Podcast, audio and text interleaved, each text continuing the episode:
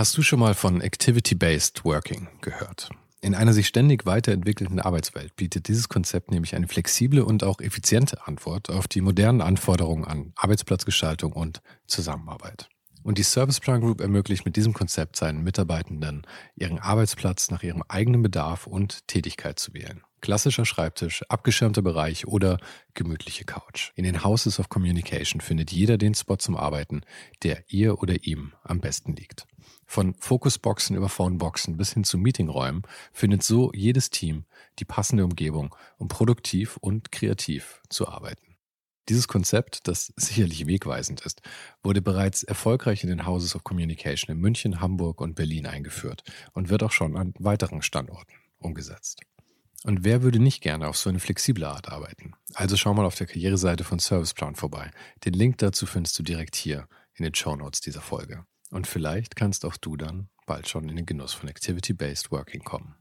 Das war damals der Gedanke. Große Unternehmen wollen mit großen Unternehmen zusammenarbeiten, weil die, die Strukturen ähnlich sein müssen. Ich habe deswegen auch von vornherein gesagt, wir müssen eben Projektleiter haben. Wir müssen mindestens zwei oder drei Hierarchien abbilden. Eigentlich brauchen wir nur eine Hierarchie. Zwei maximal. Wir brauchen Projektleiter und Mitarbeiter. Und die Projektleiter sind auch nur Mitarbeiter. Die haben nur, leiten eben ein Projekt. Eigentlich brauchen wir keine Hierarchien.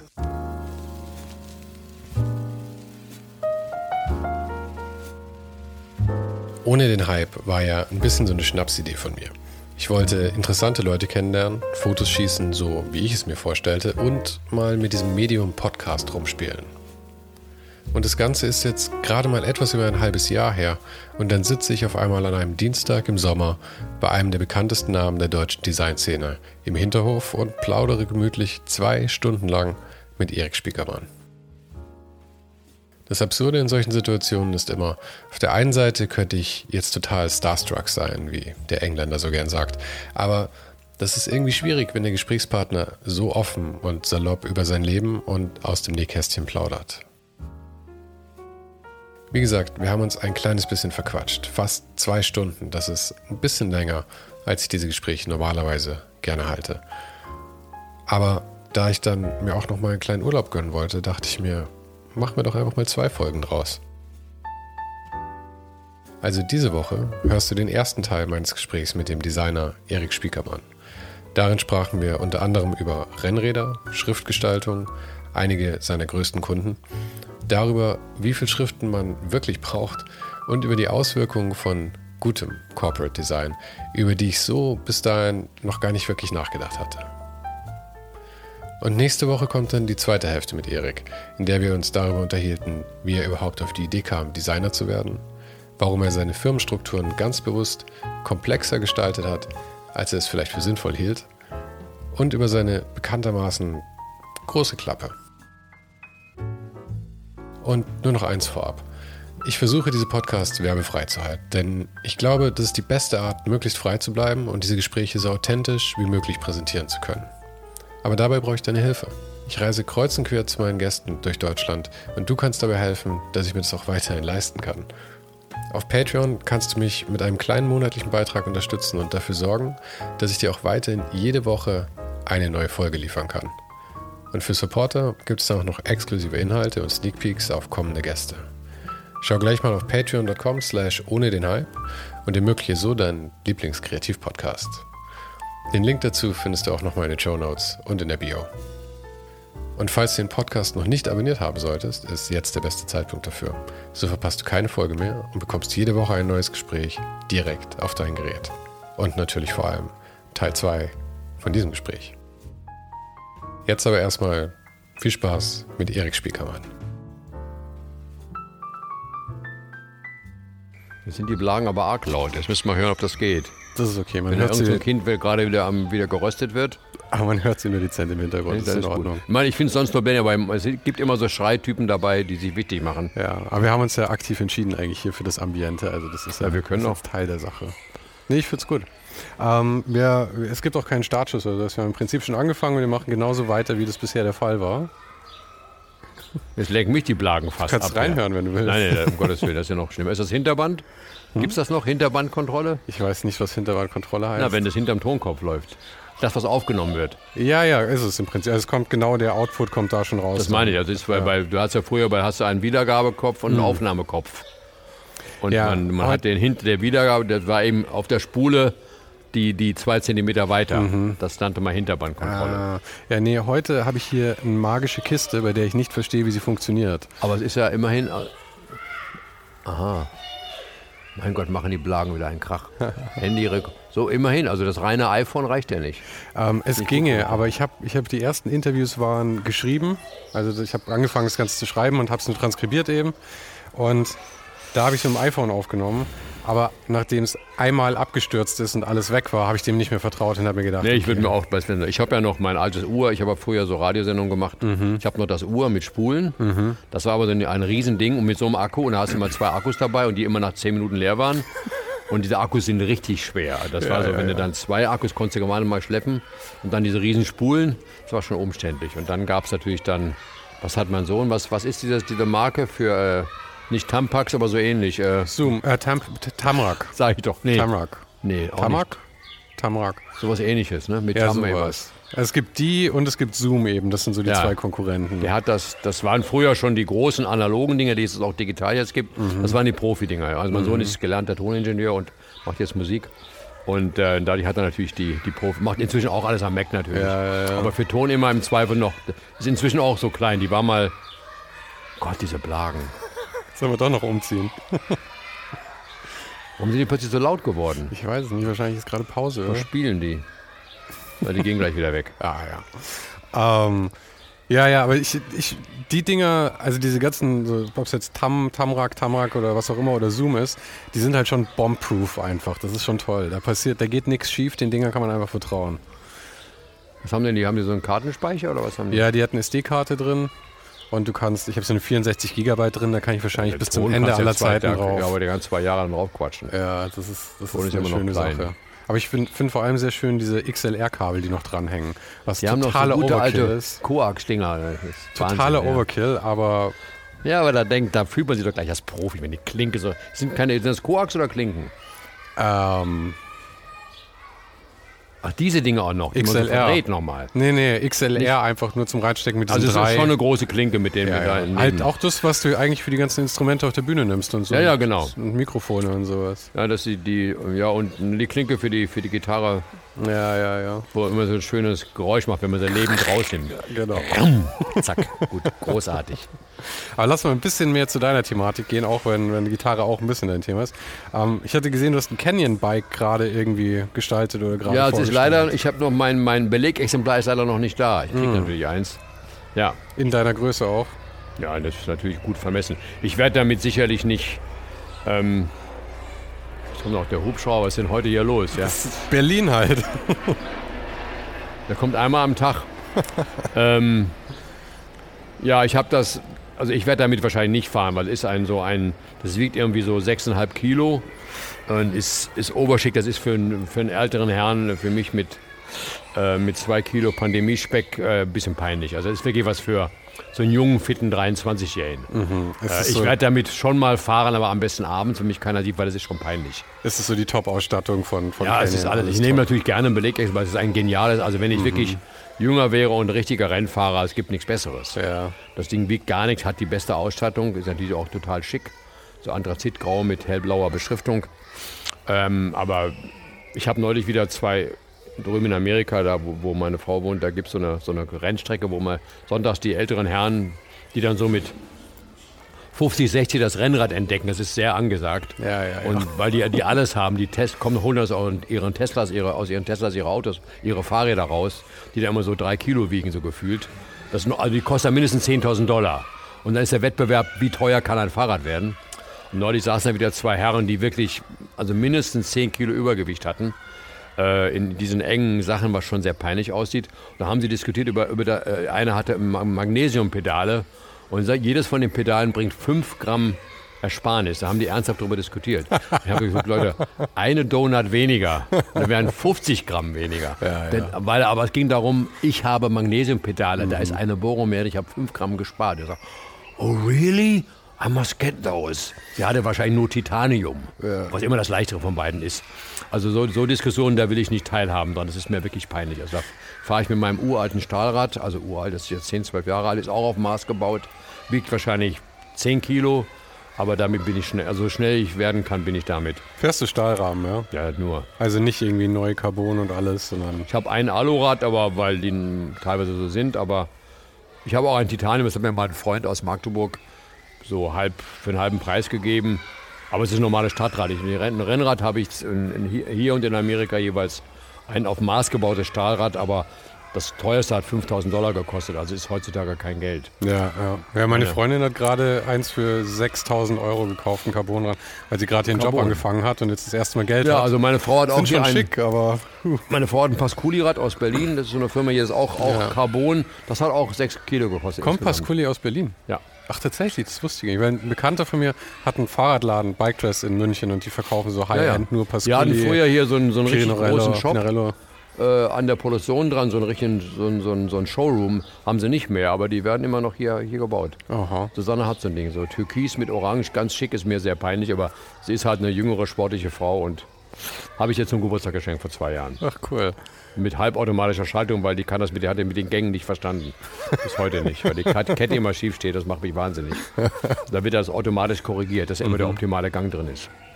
Aber Berlin ist jetzt natürlich die perfekte Stadt für Stahlrahmen und sowas mit diesem ganzen Hipstertum und so hat es ja hier voll das Revival. Bei mir Stand ist es einfach, weil zu meiner Zeit gab es nur Stahlrämen. Ja, ja. Also es gab Alu vielleicht mal, aber das war auch, nee, Alu war neureich. Ich kenne, also Fahrräder waren aus Stahl, sagen wir mal so. Und Alu ist doch auch so ganz unangenehm hart, oder? Zu hart, ja, ist nicht angenehm. Ja. Obwohl, kommt auch an, wo man fährt. Also wenn man nur in der Stadt rummacht, spielt es eigentlich keine Rolle. Ich glaube, also wenn ich, wenn ich Rennfahrer wäre, ist Carbon schon geil. Mhm. Das ist schon ein tolles Gefühl. Aber ja, ich habe auch ein Carbonrad. Also ich finde es super angenehm, aber ich denke auch nie wirklich groß drüber nach irgendwie. Ist mir einfach zu auffällig. Dieses, dieser flache Querschnitt und dann diese dicken, diese, diese flachen äh, diese ganz dünnen, aber, aber also, wie nennen wir das, breit, also die, die Felgen im Querschnitt breit, diese wahnsinnig breiten Felgen. Ah gut, aber das ist ja, das kommt darauf an, das hat jetzt nicht jedes Carbonrad. Ja, aber die ich habe ein günstiges eben. Carbonrad, da ist ja. das auch nicht dann der Fall. Also das Canyon-Ding ist jedenfalls ein Bahnrad, das sind total nette Leute, das ist ein, äh, da kam ein Kollege, ein gelernter Grafiker aus Weimar, der hat, der wollte mit mir unbedingt ein Rad machen, das, das gibt so eine Serie, das ist das zweite in der Serie, dass irgendwelche Vorher, der erste war Tino Pohlmann, ein Fotograf übrigens, mhm. der seit, weiß ich, 20 Jahren die, die Tour de France fotografiert, glaube ich. Er kommt dieses Jahr das 20. Jahr. Ähm, und der hat das erste gemacht, schick mit so einem, so einem roten Leica-Punkt drauf. Ja. Und da kam sie zu mir und ich hab's, naja, und das, ich hab's noch nicht gekriegt. Also es ist, es ist, glaube ich, letzten Dienstag vorgestellt worden und war eine Stunde später ausverkauft. Echt? 50 Stück gibt es davon. Okay. Und du hast lauter äh, Schnittmarken oder, oder Ich habe das vermessen einfach. Mhm. Die Maße draufgeschrieben. Mhm. Also Breite, Höhe, was man so hat, Winkel. Was jeder Fahrer, ich weiß ja, welche Rahmenhöhe ich habe, ich weiß, welche Reichweite ich habe und, ich, mhm. Also und welcher, welcher Sattelwinkel und da steht alles dran. Ganz einfach. Und meinst also, du, die 50 Fahrräder waren so schnell weg an den, an den Erik Spiekermann? Ich habe keine Ahnung, nein, ich glaube, ich weiß es nicht. Ich habe mich gewundert, der, ähm, der Lukas hat geschrieben, äh, das Rad ist jetzt, das war ein bisschen verspätet, hätte im März rauskommen können, kam im Juni. Sagt, jetzt ist es jetzt, da kam irgendwie das, da haben sie ein Video gemacht, das Video lief online dann äh, an dem Morgen, ich glaube letzt, ein oder zwei Wochen ist es her. An einem Dienstag oder Mittwoch. Und dann Streber eine Stunde später äh, sind alle weg. Mhm. Anderthalb Stunden. Also haben die morgens um 8, 9 Uhr bekannt. Ich weiß nicht, ob die da Verteiler haben, ich verstehe es nicht. Mhm. Ich habe es selber nicht gesehen. Du hast Honorar dafür bekommen? Oder wie, wie? Für die Arbeit schon, ja, ja. ja. Muss man mahnen, das Geld ist noch nicht da. Ah. Also ein normales Honorar und äh, und ein Fahrrad. Das ist natürlich, das war schon am Ende mehr Arbeit, weil es waren sieben verschiedene Rahmengrößen mhm. und allein die Reihenzeichnung machen. Also jedes Rad hat so ein Dutzend Maße. Oh, und Mist. jedes Mal sind es so, so sechs Millimeter auseinander. Und das sind rein, musste eins zu eins die Reinzeichnung machen. Aber ah, das war natürlich ein schlechtes Konzept dann von dir. Da hättest du es dir einfacher machen können, wenn du nicht ja, alles vermessen hättest. Ist auch egal. Muss, muss, es war halt ein bisschen Arbeit. Also, aber ist ja kein, es ist ja Idiotenarbeit eigentlich. Mhm. Ein bisschen Copy-Paste und dann verlängern. Man muss nur sehr, sehr aufpassen.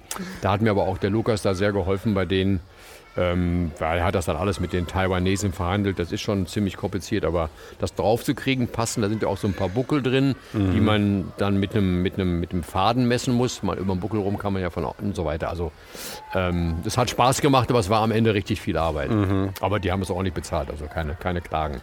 Sofern sie tatsächlich bezahlen. Ja, ja, Gehen wir Solche, bei solchen Firmen geht das ja immer in die Einkaufsabteilung und dann ja, geht es ja. in die Abteilung, muss da gestempelt werden, da gestempelt werden. Und vor allem, ich will, das, ich will das jetzt Canyon nicht, nicht unterstellen, aber so große Firmen äh, zögern das ja auch gerne mal hinaus, um halt noch ein bisschen. Obwohl will es ich nicht unterstellen, naja, du weißt es ja. gibt vor allem keine Zinsen mehr. Also Canyon gehör, die gehören ja irgendeinem Finanzinvestor und es mhm. kann durchaus sein, dass es bei den Leuten Politik ist. Ja.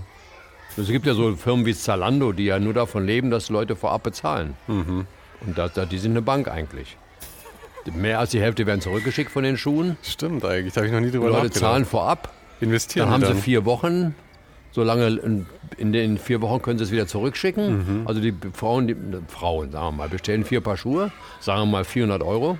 Ich kenne genügend, genügend Männer in meinem Freundeskreis, die no, genau whatever. Also jedenfalls liegen diese 400 Euro dann bei denen rum, vier Wochen lang. Mhm. Oder was immer die Rückgabefrist ist, ich weiß nicht so genau. Und dann schicken sie drei Paare wieder zurück, behalten ein Paar und kriegen 300 Euro wieder. Also das heißt, wenn das ein paar hunderttausend Frauen machen, dann laufen dann ein paar Millionen auf dem Konto drei, vier, drei, vier Wochen rum. Aber das ist ja auch nicht mehr das beste, beste Prinzip, um Geld naja, zu verdienen. Naja, angefangen haben sie als noch 2% Zinsen war. Wenn man das, also ich, ich habe einen Freund, der, äh, der eine Schuhmacherei hatte, der hat sie verkauft, wo ich immer meine, ich muss immer Maßschuhe machen lassen, weil ich so kaputte Füße habe, sogar mit Krankenschein. Und ähm, der hat mal erzählt, die haben ihm, haben ihm, haben jemand gesucht, der die Schuhe repariert, also die die zurückkommen von den Mädels, die sind ja nicht, die sind einmal über den Teppich gelaufen damit. Mhm. Oder wenn du Pech hast, über den Betonboden, dann müssen die Sohlen wieder angemalt werden und so ein bisschen so, so kleine Korrekturen, damit die wieder neu sind. Und die haben aber so miserabel dafür bezahlt, dass sie nicht machen können. Sagt er, dafür kann er keinen Fachmann hinsetzen. Zalando und macht es tatsächlich. Die, die haben die Leute, die, die, die, die aufbereiten wieder, ja. Ah, schau, ich hätte gedacht, die machen das so Amazon-mäßig, es wird alles verbrannt, was zurückkommt. Nee, nee, nee, das ist viel zu teuer. Mhm. Also ich weiß nicht, wenn die so Louboutin, wie heißt dieser, dieser mit den roten Sohlen? Ach, Manolo Blahnik, ist das das? Es gibt mehrere. Und da gibt es auch Louboutin, dieser Franzose. Ach, ich habe keine Wie auch immer, also ich, das ist nicht, nicht meine, meine, meine, unbedingt meine Expertise. Jedenfalls ähm, müssen die dann wieder, da müssen ein bisschen lackiert werden, ein bisschen rumgewachsen, damit die wieder neu sind. Mhm. Da muss er da irgendwie Neutralspray reinmachen, ich weiß nicht was. Da suchen sie Dienstleister für, die dann jede Woche ein paar hundert Paar Schuhe kriegen ja, und dann ja. pro Schuhe irgendwie zwei Euro bezahlen. Das ist also ein Ausbeutergeld. Also ich weiß, dass das eine scheiß Firma ist, sagen wir mal so. Es wäre wahrscheinlich einfacher, das kurz nach Polen rüber zu schicken oder nach China und dann Auf jeden Fall sind das genauso wie Amazon. Das sind alles Verbrecher, die diese Sachen machen, die den Einzelhandel kaputt machen, die Handwerker kaputt machen. Ich habe da keine, ich würde nie einen Pfennig bei denen ausgeben. Mhm. Ich habe noch nie was, ich habe einmal was bei Amazon gekauft aus Versehen. Aus Versehen? Ich, ja, ich habe in Amerika ein, ein, ein Rack gesucht für, eine, für, für, für die, das Netzwerk zu Hause, bei meiner Frau zu Hause. So ein kleines äh, mit 24 ähm, 24 Rack, was immer das ist, also mit 24 Ethernet stellen und habe einen Tag lang recherchiert, wie die Weltmeister. Habe dann in Ohio eine Firma gefunden, habe da angerufen, da war so ein Typ dran, yes, we, und hat, wir haben so richtig jetzt, ja, ja, und du kannst das und das haben und das aus Stahl und genietet und so weiter. Und die Maße, wir haben auch metrische Maße. War ich ganz erleichtert, das waren 250 oder 300 Dollar, also keine riesen Knete. Mhm. Habe es dann bei dem bestellt, zwei Tage später kommt ein Paket von Amazon. die lassen ihren Vertrieb überall. Also die, der mhm. hat das schon selber hergestellt, aber der hat kein Lager, der schickt alles zu Amazon mhm. und die diktieren ihm auch die Preise. Ja. Das heißt, der, also der hat keinen Vertrieb. Das hat den Vorteil, dass er natürlich sich um Vertrieb nicht kümmern muss. Äh, er kommt an Leute an, die also ich hätte auch über Amazon an ihn gekommen, da hätte ich noch nicht gewusst, wer es ist. Ja. Er hat auch eine eigene Website noch, aber hat keine, keine Verteilung mehr. Das heißt, er kann auch den Preis nicht bestimmen. Und ich weiß von jemand hier in Berlin, der, der äh, alles, was sich mit Kaffee befasst, äh, verkauft. Also Kaffeemühlen, Filter, für die Wahnsinnsfreaks, die so, so 10.000 Euro Kaffeemaschinen, Espressomaschinen rumstehen haben. Und Christian ich glaub, hat. Ich glaube, wir sagen Aficionado, nicht Freak. Ja, Aficionado, gut. Ist ja beides ein bisschen. Ja, und absolut. der hat also alles, der findet die wahnsinnigsten, abstrusesten Geschichten, ähm, die solche Freaks oder, oder solche Aficionados brauchen. Und er äh, muss irgendwie auch einen Teil des Vertriebs über Amazon machen. Ich weiß nicht, das ist jedenfalls so anscheinend. Und sagt, sobald ein, eine Sache bei ihm erfolgreich ist, das heißt, die haben ja diese ganzen Parameter da, also sich so und so, so und so voll mal verkauft, dann holen sie sich das woanders. Dann sucht Amazon dafür den, den Lieferanten, geht direkt zum Lieferanten. Er holt dann die aus Italien irgendwo her und dann gehen die direkt zum Händler. Wenn es sich noch besser verkauft, dann gehen sie nach, Italien, nach China und lassen es nachbauen. Produzieren, ja. Das ist eine Verbrecherbande. Mhm. Ähm, das ist also, er sagt, sobald er, er findet irgendwie eine besonders tolle Kaffeemühle irgendwo in Italien, irgend so ein kleiner Schrauber, die gibt es ja immer noch irgendwo, in Mailand oder irgendwo sitzen die Und dann hat er irgendwie 100 Stück davon verkauft, ist auch nicht billig. Dann plötzlich äh, ähm, werden die fürs halbe Geld bei Amazon angeboten. Kennst, kennst du das äh, Gurski-Foto von Amazon? Ja. Das ist das beeindruckt, das macht mir Angst und das beeindruckt das macht, mich. Äh, das, macht, das macht mir nur Angst, weil Ja. das ist die, die schiere Größe. Ich habe eine Hoffnung, das nützt ja nichts mehr. Bezos fliegt ja demnächst mit seiner Rakete in den Weltraum. nee, das ist Elon Musk. Nee, Bezos. Der Der auch? fliegt, der fliegt doch mit. Der hat doch gerade einen, einen, der hat noch drei Leute dabei. Einer hat gerade 28 Millionen Dollar Im bezahlt. Ernst? Ich dachte, Ja, Elon die Musk, fliegen äh, der in ist drei Minuten schwerelos. Die machen, die fliegen ja nicht so. zum Mars leider. Ja, ja. Ach so, aber Musk fliegen möchte nur- ja zum Mars. Ja, ja, glaub die, die, aber Bezos und zwei andere Hansel fliegen mit seiner Rakete die nächsten Wochen in den Weltraum und dürfen dann in drei Minuten da. Ja, warum nicht? Ich gehe Radfahren, du fliegst nach San Francisco, Bezos fliegt ins Weltall. Ich würde auch im Welt, Weltall fliegen, wenn es mir, aber ich würde dafür keine 28 Dollar bezahlen. 28 Millionen Dollar bezahlen. 28 würde ich noch bezahlen. 2,80 Dollar, also wie bei der BVG 2,90. Das würde ich noch bezahlen dafür. Äh, nee, also ich habe die heimliche Hoffnung, dass er draußen bleibt, aber das, ist ja, das nützt ja auch nichts mehr. Nee. Mit der BVG, ich bin gestern angekommen, ich bin mit dem Bus dann gefahren vom Hauptbahnhof zu, wo ich jetzt wohne.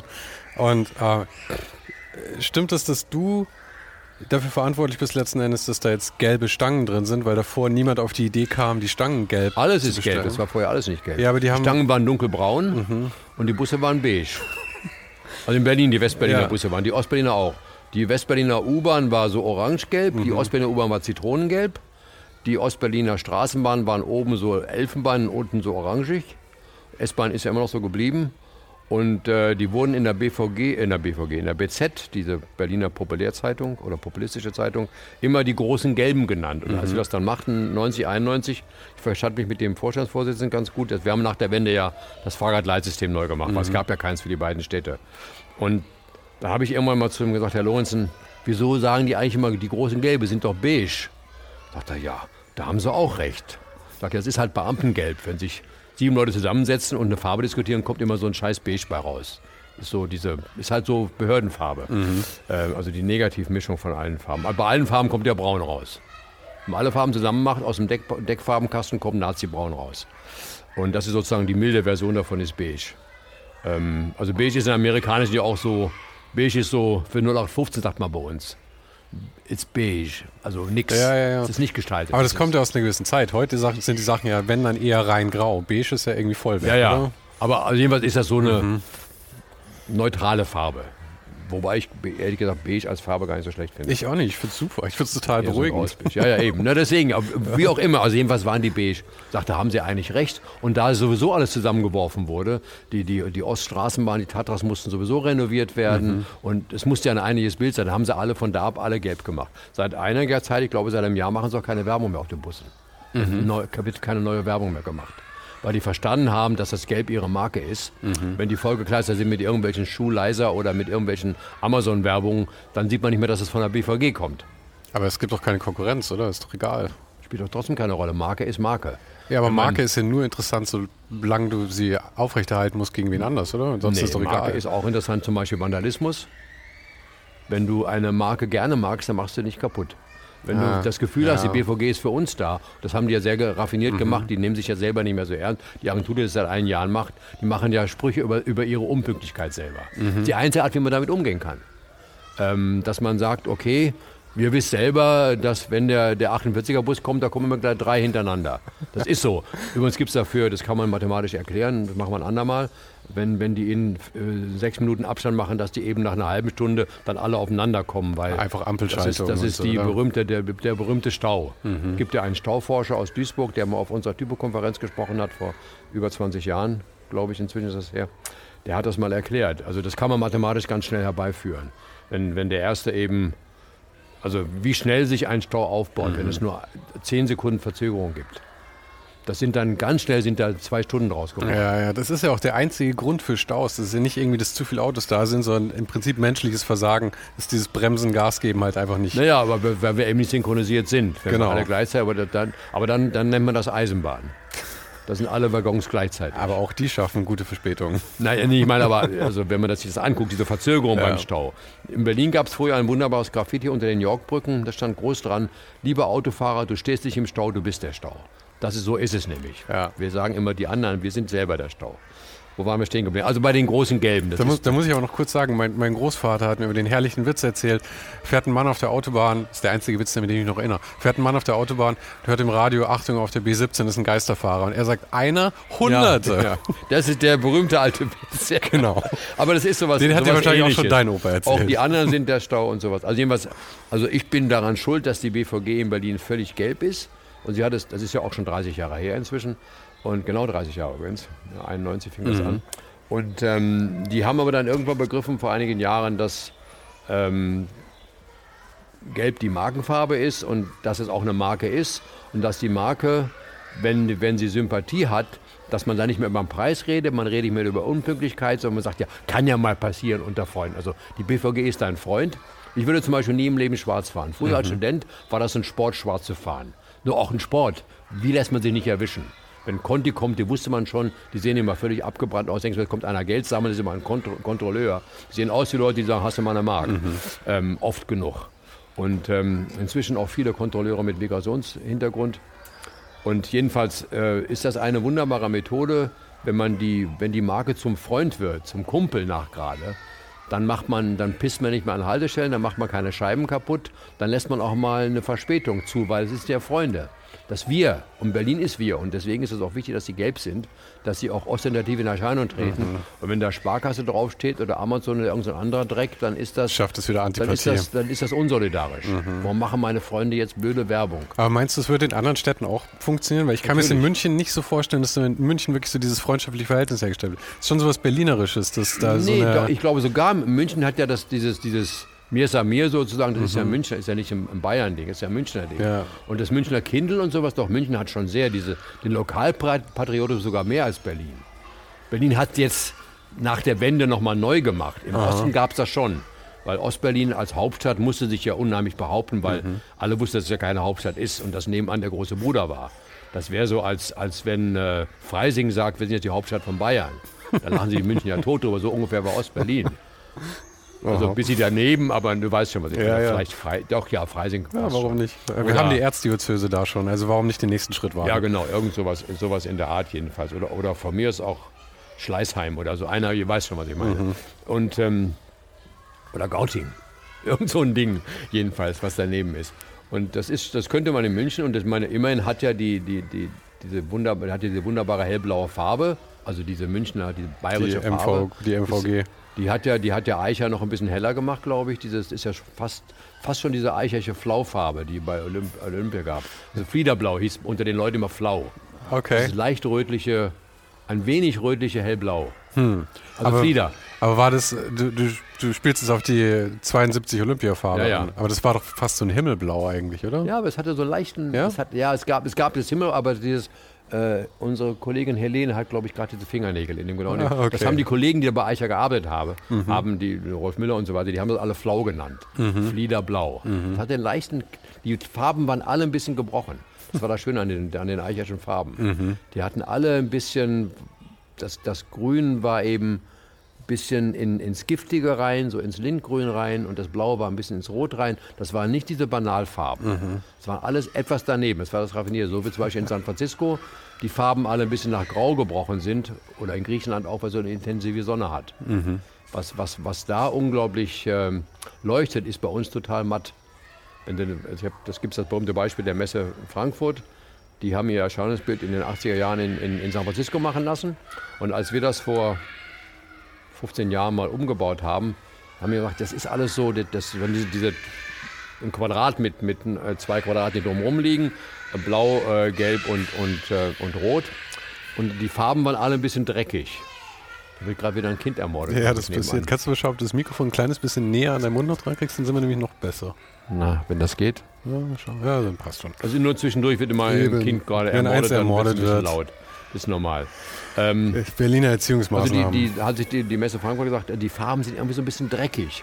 Das lag daran, dass diese Farben in San Francisco total leuchten, weil da so unheimlich viel Ultraviolett in der Inner. Also da ist wahnsinnig dickes Sonnenlicht. Wenn das bei uns so ist, wo der Himmel ja eher bedeckt ist, gerade im, im normalen Deutschland, muss man die Farben wieder etwas knalliger drehen. Ja, da habe ich nie drüber nachgedacht. Das ja, stimmt natürlich. Die, die Wahrnehmung ist natürlich abhängig von der Umgebung. Eben. Und deswegen haben wir die alle ein bisschen raufgedreht. Aha. Also ein bisschen das Grau wieder rausgenommen. Wenn du, geh mal nach San Francisco oder ja, alle Leuchtestände, alle, alle Farben sind, haben ein bisschen Grau drin. Wirken da aber sehr frisch. Mhm. Wenn es aber aus dem Sonnenlicht raus sind, sind sie alle ein bisschen gebrochen. Dann halten sie auch länger. Aber San Francisco hat doch auch wahnsinnig viel Nebel, oder? Das, das Ja, morgen Sonic schon, aber, aber tagsüber ist es dann brutal, ne? wie alle Städte am Meer. Das nennt man Verdunstung. Ja. Danke. Das ist so. Kali habe ich nicht erfunden. Professor, Professor Nebel hat natürlich, der hat die Nebelmaschine Der, erfunden. der berühmte Professor Deswegen wird er Nebel, so genau. genannt. Eben. Die Nebelmaschine kommt von dem Professor Nebel. Ja. Hi. Bei anderen Podcasts kommt jetzt Werbung. Aber ich versuche ohne den Hype selbst zu finanzieren und dir so Gespräche liefern zu können, bei denen niemand ein Blatt vor den Mund nehmen muss. Aber dabei brauche ich deine Hilfe. Ich reise kreuz und quer durch Deutschland zu meinen Gästen und du kannst dabei helfen, dass ich mir das auch weiterhin leisten kann. Auf patreon.com slash ohne den Hype kannst du jetzt Supporter werden und dafür bekommst du noch exklusive Inhalte und Sneak Peeks auf kommende Gäste. Den Link findest du auch nochmal in den Show Notes und auf der Website. Und vorab schon mal vielen Dank für deinen Support. Aber falls du dir das nicht leisten kannst, auch schon vielen Dank dafür, dass du als Zuhörer Teil dieses Projekts bist. Und jetzt viel Spaß weiterhin mit Erik Spiekermann.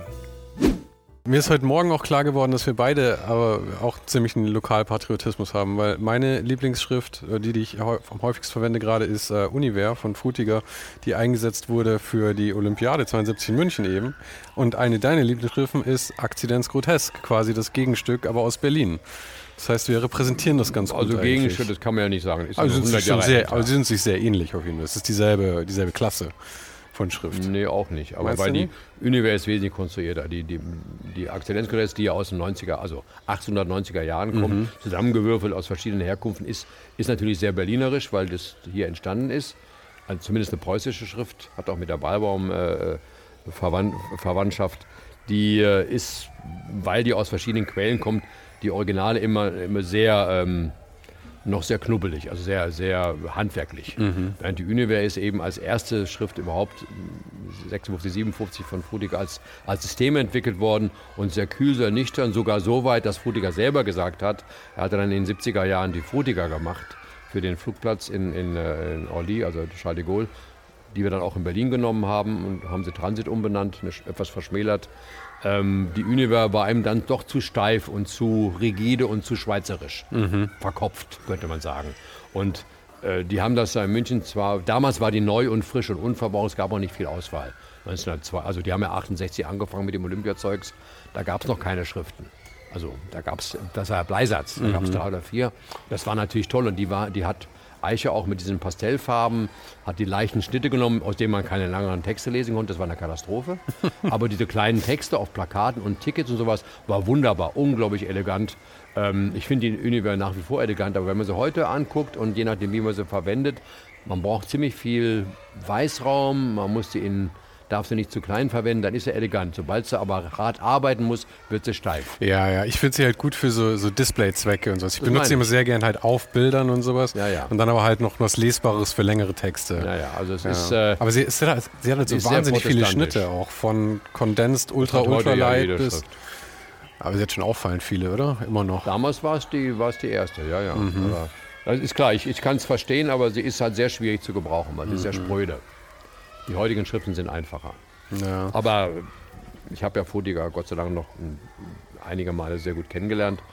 Ich habe auch, als wir damals das in Berlin gemacht haben, also wir haben seine, seine Fodiger verschmälert, die gab es noch nicht digitalisiert und dann ein paar Sachen umgebaut, eine Kursive gemacht ja, und habe es ihm natürlich vorgelegt, weil es immer natürlich Mhm. dachte, ja, ich würde es so nicht machen, aber ich finde es wunderbar. also ich habe mir so sein, nicht machen. sein Placet geholt. Aha. Also haben natürlich auch Lizenzen bezahlt, das sowieso. Ja, ja. Aber wenn man so jemanden kennt, ist natürlich für mich einer meiner, meiner Helden, ist ja klar. Und war das dann eine FF-Frutiger oder wie lief das Äh, dann? Transit heißt die dann. Wir haben es für, die- okay. für die BVG gemacht hier mit der Lizenz von Ninotype und das, wir haben ja, da muss man verschiedene Versionen machen für hinterleuchtet und von außen beleuchtet für negativ und positiv. Es gibt also vier verschiedene Versionen. Mhm. Das macht heute jeder, aber das war damals vor, vor, vor 30 Jahren war das relativ neu und auch aufwendig. Mhm. Heute mit Variable Fonts ist das relativ einfach herzustellen. Weil wir haben wirklich, weil es verschiedene Beleuchtungssituationen gibt und die Schrift soll ja immer gleich aussehen. Um gleich auszusehen, muss sie jedes Mal anders sein. Das weiß man ja, Ja. oder? Wie eine Farbe auch. ja, ja, Eine klar. Farbe sieht nie gleich aus. Wenn Nee. die immer gleich aussehen muss, muss sie jedes Mal verschieden sein. Innen, außen, Kunstlicht, natürliches Licht. Ja. Kann man natürlich normalerweise nicht machen. Ähm, ich, wir plaudern jetzt die ganze Zeit so und ich finde es auch sehr schön, aber ähm, wenn ich jetzt die Gelegenheit habe, dass ich mal in Berlin mit dir hier sitze, dann würde ich doch zumindest gerne noch mal irgendwie fragen, ob du selber so irgendwie einen Überriss über die letzten 50 Jahre geben kannst von deiner Arbeit. Das, du hast ja drei große Themen. Lass mich, lass, mich, lass mich dir kurz helfen. Du hast drei große Themen, oder? Einerseits ähm, Corporate Identities, oder? Mhm. Wahrscheinlich das, was so dein Hauptbusiness war auch, nehme ich an. Ja, Business schon, ja. Dann Schriften, ja. Ähm, Gestaltung auch, eben vermischt mit der Corporate Identity und aber eben auch über Fontshop und, und, und weiß der Teufel was für andere Wege. Und dann so eine Schnittmenge mit den Schriften ist ja eigentlich das Drucken. Ja, das kam, das war vorher und das kam später wieder dazu. Mhm. Aber das sind so angefangen, jetzt ist die Kurve wieder geschlossen. Aber das sind so die drei Themen, oder? Der Schrift ist der gemeinsame Nenner. Mhm. Ich habe, glaube ich, die meisten Erscheinungsbilder, die größeren Sachen, die ich gemacht habe, die hatten immer eine, eine, eine Schrift als Mittelpunkt, also mhm. oft auch eine eigene. Was in den 70er Jahren noch schwierig war, weil das war teuer und aufwendig.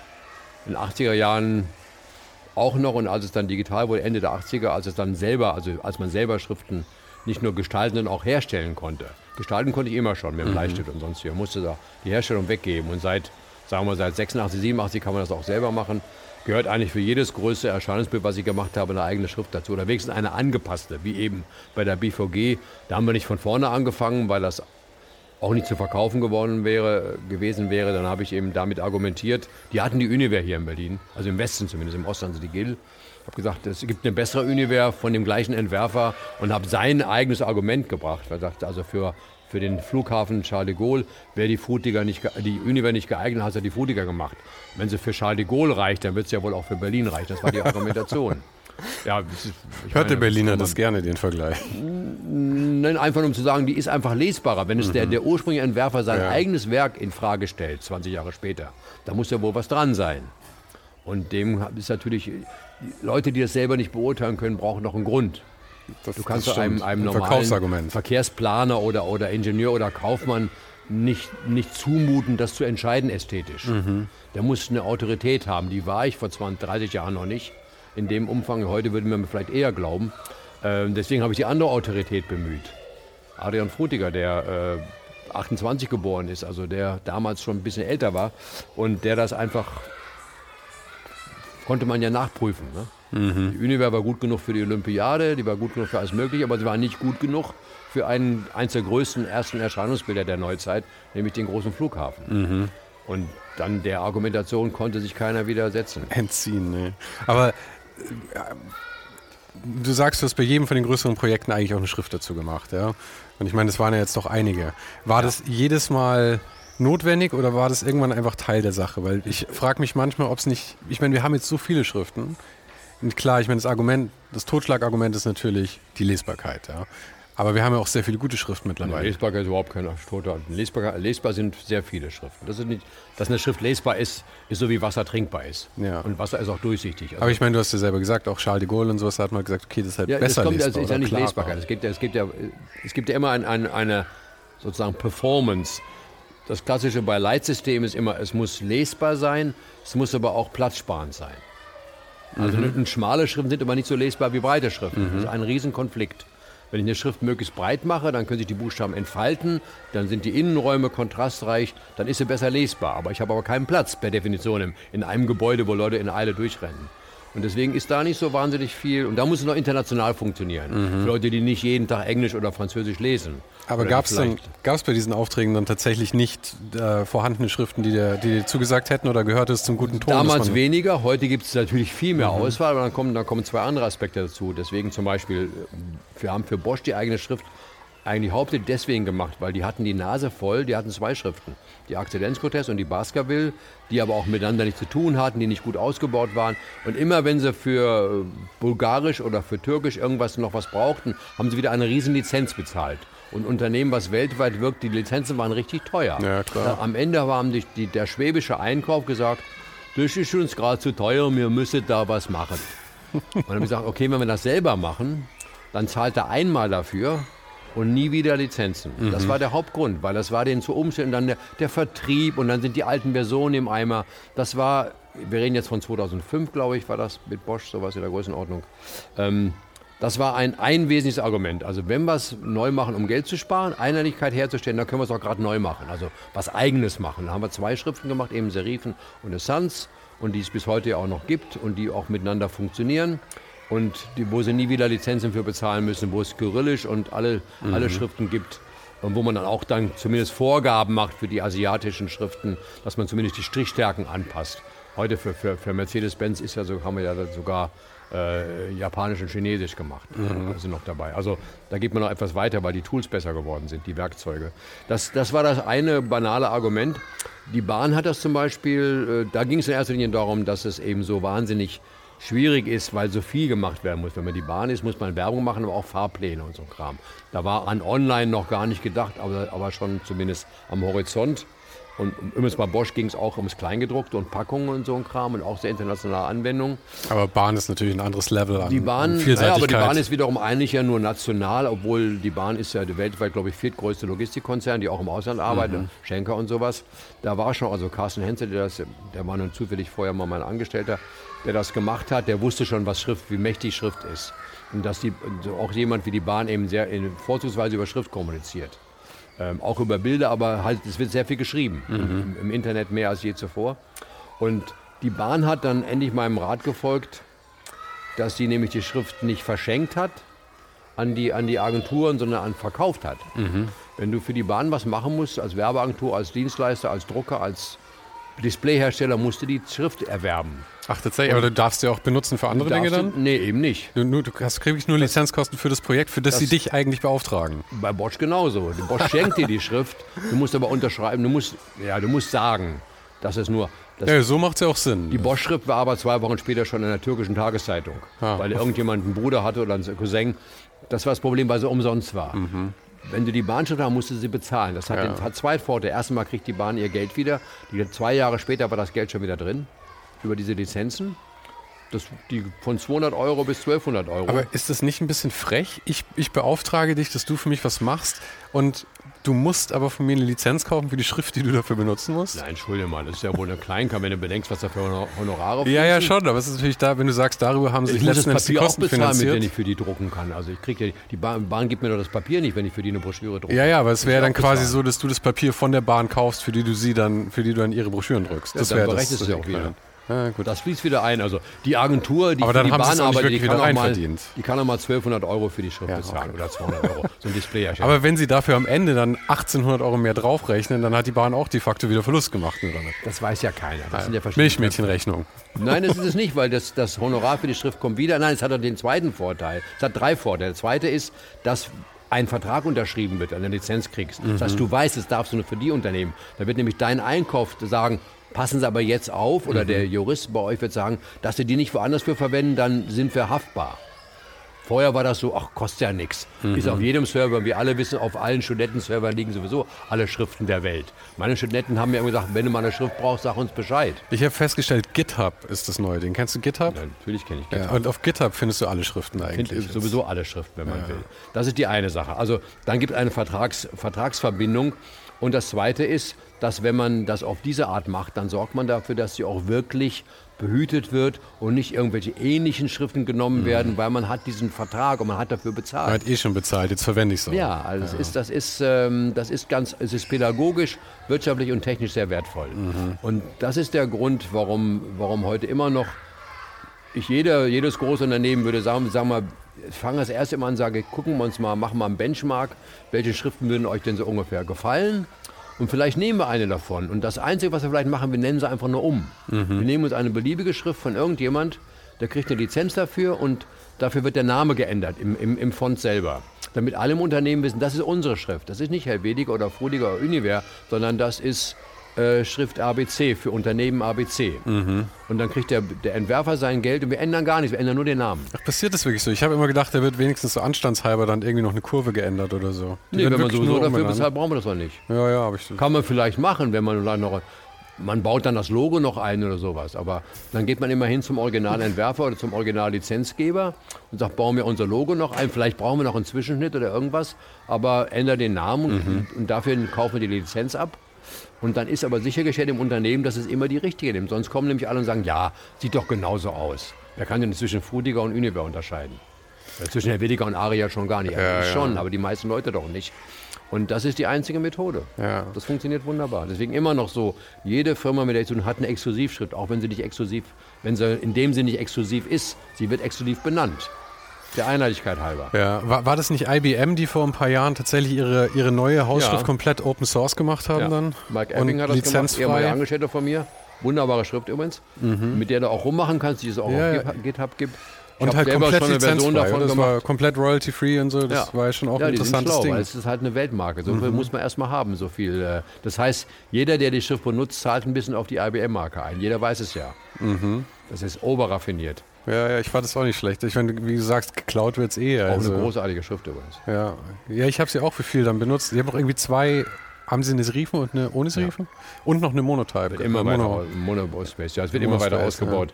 Wie meine, meine Vierer ja auch, die auch ähnlich ist. Dann von Mozilla zu Google gekommen ist, die Mhm. auch jeder benutzen kann, die immer weiter ausgebaut wird. Äh, Das zahlt auch ein bisschen auf Google ein. So Mhm. wie eben die IBM auf IBM. Das kann sich auch nur jemand leisten wie IBM, die eben per Definition auf jedem Bildschirm ja irgendwie vorhanden sind, als irgendwas. Irgendjemand hat ja irgendwas von IBM. Wobei IBM, glaube ich, halt überhaupt nicht mehr in dem Bewusstsein der normalen Leute irgendwie drin ist. Oder ich meine, bei IBM Wollen war halt so eine, sein. Ist eine, ist eine B2B-Marke. Ist ja keine Konsumermarke. Meine Mutter Mhm. Okay. hätte nie IBM gekauft. Nee, eben, aber IBM war ja tatsächlich mal eine Zeit lang als eigener Computerhersteller hab auch, noch im eine Privat. Von denen. Ja, eben, da waren sie ja auch noch im Privatbereich noch sehr Klar, bekannt. Das ist ja ist- komplett raus. Haben sie lange, damit verdienen sie ihr Geld nicht mehr. Ja, es ist ja auch, was ich ja immer schade finde, so diese ganzen alten äh, Paul, äh, na komm, wer war's, der die Biene gemacht hat und Paul alles? Rand. Paul Rand, genau. Das waren ja tolle Sachen damals. Das war, eh, das war für mich so die Hochzeit dieser Ikonografie, sagen wir mal, für die. Ja. Ist ein bisschen schade, ist das nicht mehr so besteht. Marken sind nicht mehr so statisch, ist nicht mehr so einfach. Ja. Ähm, du hast eben gemeint, normale Menschen können ja nicht unterscheiden zwischen Areal und Helvetica oder sowas. Das Bin auch ich, nicht. okay, da ist jetzt irgendwas rüber, das Traktor Also rüber. Leute können ja nicht mal zwischen Pfeffer und Salz unterscheiden. ja, Weil genau. die zwei verschiedene Salzarten. Aber So äh, ähnlich. Und ähm, quasi einer deiner Kollegen, auch äh, Massimo Vignali, äh, hat der, der, der hat für New York, glaube ich, das, das ganze U-Bahn-Netz und so ja alles auch gemacht. Und der hat ja immer gemeint, er braucht nur fünf Schriften und mehr braucht kein Mensch. Ja.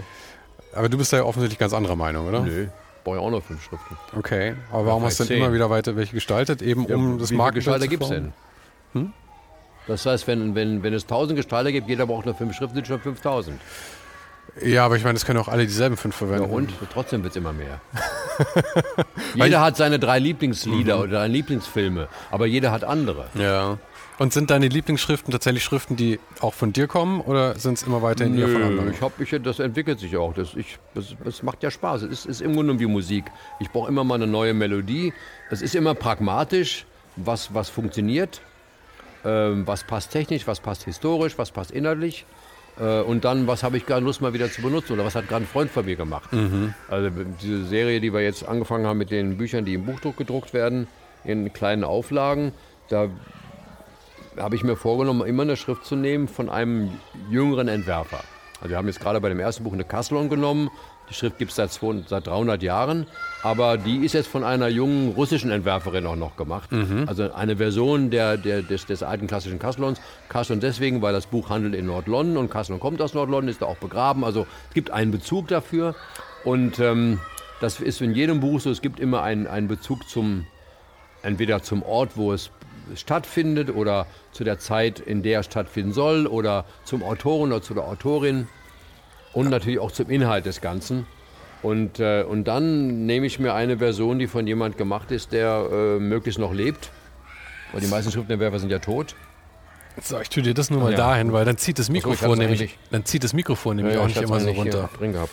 Ähm, Technische Details. Ja, ich mag so Limitationen immer gerne, dass man so Bezüge sind ja auch nur Limitationen ja, eigentlich. natürlich, sonst wird das Leben ja viel zu schwierig. Ja, eben, weil ich meine Es gibt ja heutzutage eine Million Schriften wahrscheinlich, aber es gibt immer Kriterien und ein Kriterium ist unter anderem eben dafür zu sorgen, dass, dass die jungen Leute, die sich es gibt ja nicht beliebig viele, es gibt zwar beliebig viele Schriften, aber es gibt nicht beliebig viele Modelle. Es gibt eben, sagen wir, sechs, sieben verschiedene Klassen und die werden immer wieder variiert. In der Musik auch, es gibt ja auch nur acht Töne. Gut, wenn man will, zwölf Töne, je nachdem, wo man, wo man guckt. Und da, da, damit leben wir seit ein paar hundert Jahren und es, weil dann kommt ja noch Rhythmus dazu und die Pause vor allen Dingen. Äh, Das sind ja die drei, drei Kriterien, also Ton, Nicht-Ton und Rhythmus. Und daraus kann man unglaublich viel Musik machen. Ja, ja. Dann kommen auch die verschiedenen Instrumente dazu. Glaube Gleiches in der Typografie auch. Wir haben alle A bis Z und wir haben alle verschiedene Größen und wir haben die Lücken dazwischen und dann die so ein paar aus. Die, die Klangfarbe sind die Instrumente praktisch. Also die gleiche Melodie auf der Trompete klingt anders als auf der Geige. Das ist so wie die, die Frudiger eben anders klingt als die Times. Obwohl es A bis Z ist, identisch. Ja, ja, man kann ist natürlich genau so viel mehr mitvermitteln dann noch auf, dem, Eben. auf der Ebene dann. Die Gefühle, Assoziationen natürlich auch mit Zeiten und so. Wie du eben sagst, Kassel und dann halt eben so eine Ja, auch wenn es keiner weiß. Das weiß man ja auch nicht. Ob jemand jetzt auf einem Originalinstrument, auf einer Stradivari spielt, das kann ich nie unterscheiden. Mhm. Aber es gibt einen Grund, warum man es macht. Und wenn man es nur macht, um, um es machen zu wollen. Es gibt übrigens auch genügend, genügend Blindstudien darüber, dass auch Profimusiker eine Stradivari nicht unterscheiden können von der Yamaha oder so. Spielt doch keine Rolle, aber es ist die- eine Definition, dass ich habe unser nächster, nächstes Buch, übernächstes Buch wird Richard Sennett sein, der Handwerker. Das Handwerk heißt es. The Craftsman heißt es aber auf, auf, äh, auf was heißt auf Deutsch, der Handwerker oder das Handwerk? The Craftsman heißt es auf Englisch, ist ein Klassiker dafür von 2005. Kommt schon wieder ein Hubschrauber. Du hast gesagt nur einmal am Tag. Das Ja, der kommt zurück Mal. jetzt. Ach so. Er hat gerade sein Essen geholt. er ist nach Potsdam gefahren, hat sich eine Stulle gekauft. Macht Fliegt natürlich. Sinn. Ja, wir sind hier auf der Einschlussreihe äh, zum Regierungsviertel. Ach, daran Kann schon, liegt es, nicht da fliegt, Krankenhaus. Kann durchaus sein. Weiß Ah. ich nicht. Also, ähm, Sennett hat das so definiert, der Handwerker macht eine Sache um ihrer, so gut er kann, um ihrer selbst willen. Also der Uhrmacher macht eine Uhr, die läuft. Mhm. Aber wenn er sie macht, dann will er natürlich auch, dass die Zahnräder schön aussehen. Dass es auch ein, also einfach für sich selber. So wie auch ein, eigentlich dann, oder? ein, ein Bäcker ein Brot, der zwar zum Verkaufen macht, aber es muss ihm auch passen und schmecken. Und, wenn, und wenn es diesen Anspruch nicht gibt, dann ist es kein Handwerk mehr, dann ist es Fabrikation. Und das ist der Unterschied, also dass der Mensch eine Verbindung hat zu dem Produkt, was er herstellt. Und das teilt sich mit. Also der Prozess der Herstellung teilt sich mit, auch unbewusst. Dass, dass die Geige handgebaut ist, dass mein Druck von Hand hergestellt wird, dass ich das Brot selber gebacken habe, auch wenn ich vielleicht 100 Brote am Tag backe, dass ich, was immer ich mache, den, den, den Anzug mit der Schere aus dem Muster geschnitten habe, das teilt sich mit unbewusst.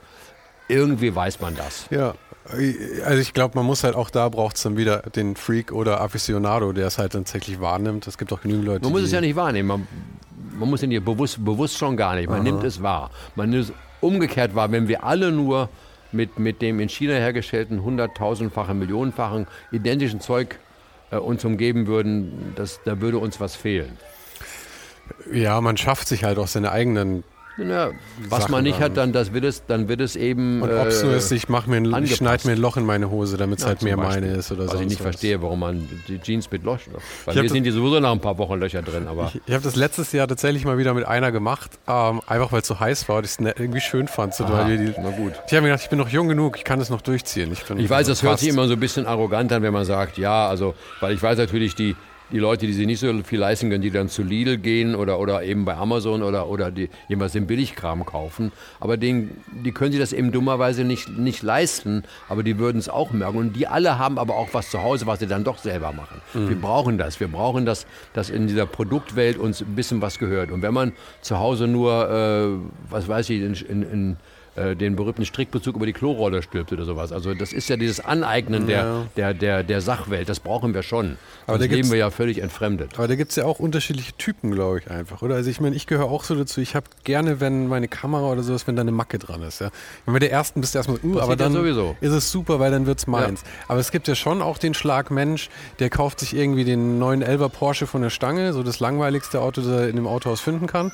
Und dann, also neun vor allem, und ähm, dann wird der jeden Sonntag geputzt und an dem verändert sich nichts. Der versucht, den statisch zu halten. ne? Der schätzt auch nicht die Veränderungen. Also ich glaube nicht, dass das übergreifend für alle so gilt. Ich glaube, das ist schon auch eine Typfrage. Mag, mag ja durchaus sein, aber auch selbst dieses Auto verändert sich ja, zumindest inwendig. Ja, ja, aber Das ich glaube, manche Leute möchten das Gegenstand. eben nicht. Ja, also ich finde. Patina auch schon meine liebste Kamera. Ich habe eine, eine Pentax 2 Sportmatic von 1971, war meine erste Kamera, die ich mir Geld, mit Geld gekauft habe. Mhm. War ein Schweinegeld damals. Die gibt es noch, die hat nur noch Messing, da ist kaum noch schwarz drauf. Mhm. Die sieht aus wie völlig fertig. Die, glaube ich, habt in den 50 Jahren jetzt, glaube ich, zweimal die Batterie gewechselt, ein Belichtungsmesser. Diese Kamera ist unkaputtbar. Aha. Die ist völlig verbeult, der Spiegel geht immer und hat einen Höllenkram. Also der macht so einen Lärm, deswegen habe ich damals dann später Leicas gekauft. Weil ich habe damit in der U-Bahn fotografiert, mhm. was immer schon verboten war. In Berliner Zeiten zumindest durfte man in der U-Bahn nicht fotografieren, irgendwie den Alliierten-Gesetz wegen Geheimdienst, was weiß ich was.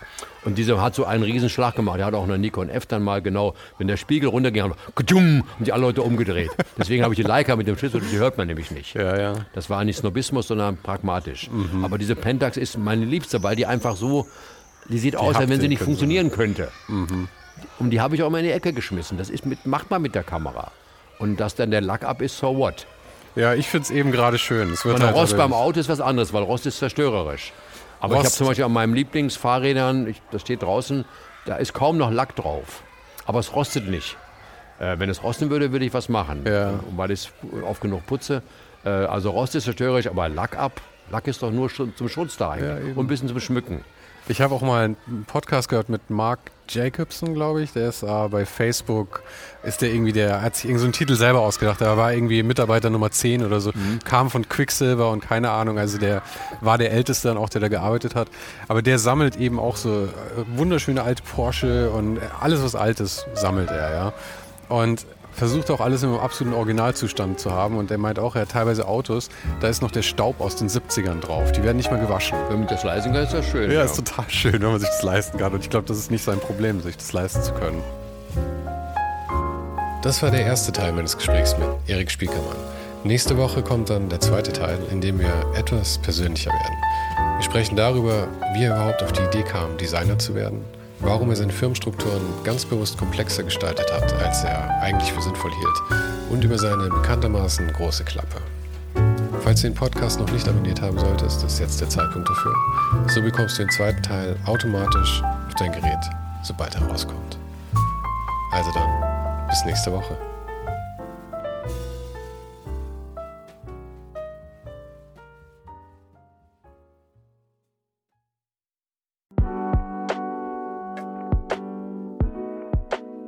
Das war's für heute. Falls du gerade eine von den älteren Folgen hörst, ist es gut möglich, dass du jetzt ein zweites Outro hörst. Lass dich aber nicht von mir verwirren. Ich bin gerade dabei, ein paar Änderungen zu machen und dafür muss ich 150 Folgen neu schneiden und nochmal uploaden. Du kannst dir wahrscheinlich vorstellen, dass das ein kleines bisschen dauert. Falls du mich und die Show supporten möchtest, gibt's dafür ein paar Möglichkeiten. Auf patreon.com slash svensaro gibt's jede Woche Bonusmaterial exklusiv nur für Supporter. Und das für nur ein paar Euro im Monat, mit denen du mir helfen kannst, ohne den Hype noch lange, lange für dich weitermachen zu können. Es hilft natürlich auch immens, wenn die Show wächst und dazu kannst du deinen Teil beitragen, indem du deinen Kollegen und Kolleginnen davon erzählst. Freunde, Familie, du weißt am besten, für wen das noch was sein könnte. Und zu guter Letzt, falls du es noch nicht gemacht hast, bewerte die Show jetzt gleich mit fünf Sternen in deiner Podcast-App. Im Newsletter gibt es übrigens jede Woche völlig kostenlos inspirierende Tipps von meinen Gästen und mir. Den kannst du auf uninhype.substack.com abonnieren. Und alle Links findest du, wie immer, direkt auch hier in der Beschreibung und natürlich auf ohnedenhype.com. Im Archiv gibt's noch eine Unmenge anderer Gespräche. Unter anderem waren schon mit dabei Stefan Sagmeister, Mirko Borsche, Paula Schör, Mike Miri, Jeremy Format, Jonas Lindström, Mathilde Mutant, Olaf Heine, Eike König, Erich Spiegermann und, und, und. Scrolle einfach mal durch. Wir sind bei über 150 Folgen, wie gesagt. Und um ehrlich zu sein, kann ich selber kaum fassen, dass ich das Glück hatte, mit so vielen inspirierenden Menschen sprechen zu dürfen. Vielen Dank an Dominik Huber und Marc Capella von Moiré. Von denen stammt nämlich die neue Hausschrift der Show und die heißt GT Pressura. GT steht übrigens für Grilly Type, über die die Schrift zu mir kam. Und auch nochmal vielen Dank an Tobias Rechsteiner fürs Vermitteln. Der größte Dank geht aber natürlich an dich fürs Einschalten fürs Zuhören und für deinen Support. Und wir hören uns dann hoffentlich nächste Woche wieder.